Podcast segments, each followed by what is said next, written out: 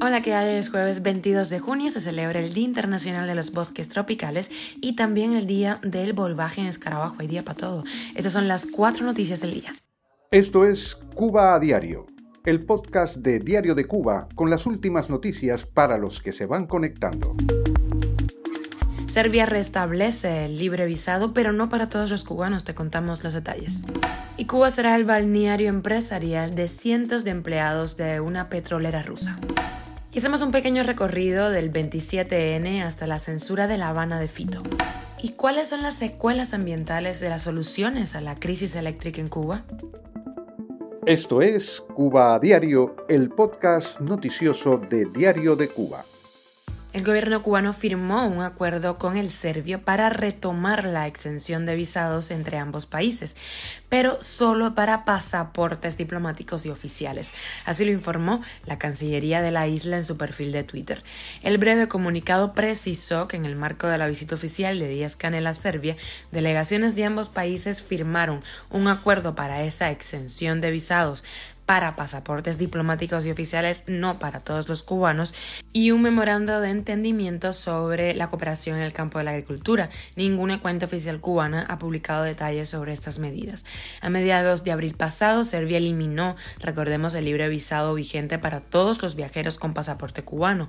Ahora, los interesados en viajar desde la isla hacia ese país deben presentar una carta de invitación debidamente legalizada, así como probar que tienen un lugar de alojamiento o una reservación de hotel o similar. Cuba a diario. Y más de 1.200 empleados de la petrolera rusa Rosneft viajarán a Cuba en la segunda mitad de este año 2023 para descansar, someterse a exámenes médicos y hacer turismo. Así lo anunció el viceministro primero de Relaciones Exteriores de Cuba, Gerardo Peñalver Portal, quien acompañó al primer ministro Manuel Marrero durante su visita a Rusia. La pasada semana, Marrero anunció que Rosneft, la principal eh, petrolera rusa va a suministrar a Cuba unos casi 2 millones de toneladas de petróleos y productos derivados anuales. El funcionario no precisó cómo La Habana va a pagar por esos cargamentos. Recordemos que el régimen cubano ya tiene una deuda con Moscú de cientos de millones de dólares. El anuncio de la apertura de esta modalidad de balneario empresarial trae a la memoria cuando en mayo de 2022 un diputado ruso propuso que los soldados de Moscú heridos durante la invasión del Kremlin contra Ucrania se restablezcan en sanatorios balnearios en playas de Cuba, imagínense. Y hablemos de la censura al cine independiente. Eso es una noticia que ya a esas alturas a nadie les sorprende y es que continúa la resistencia del régimen cubano a reconocer que los cineastas independientes son una legítima expresión de la sociedad civil. Ya por los años 60 se produjo la censura del documental PM, eso fue en el 61, eh, de los realizadores Sabá Cabrera Infante y Orlando Jiménez Leal. Y después de eso ha llovido y han censurado. Entre los títulos más recientes que conforman la extensa relación de obras censuradas en Cuba se encuentran los filmes Memorias del Desarrollo 2010 y Nadie 2011 de Miguel Coyula. En febrero del 2020, un mes antes de aparecer la pandemia de COVID-19, el ICAIC censuró el documental Sueños al Pairo de los creadores José Luis Aparicio y Fernando Fraguela, que trabaja en Diario de Cuba, de hecho.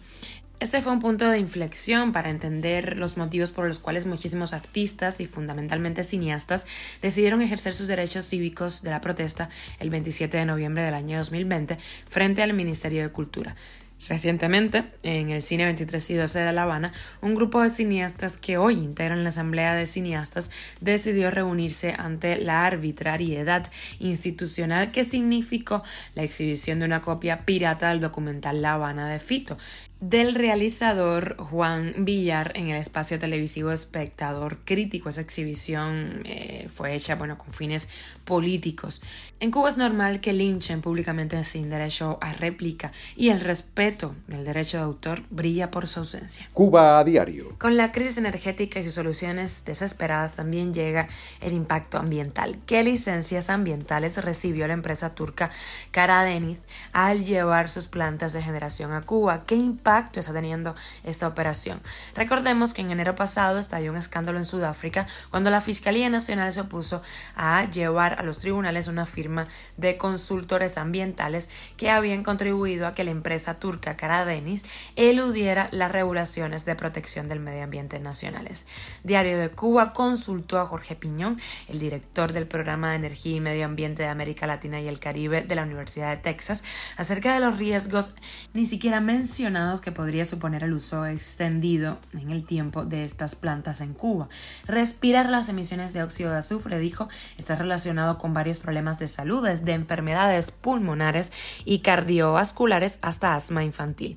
Por su lado, las emisiones de dióxido de azufre también causan problemas ambientales, como la lluvia ácida que afecta el suelo y el agua y por lo tanto daña la biodiversidad. Esas emisiones impactan aún más los cultivos, los bosques y las especies acuáticas y contribuye a la acidificación de los océanos, así lo agregó.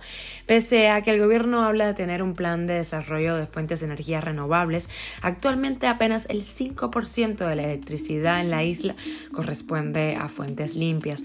Y por lo que estamos viendo, no es plan del gobierno seguir invirtiendo en ese sector.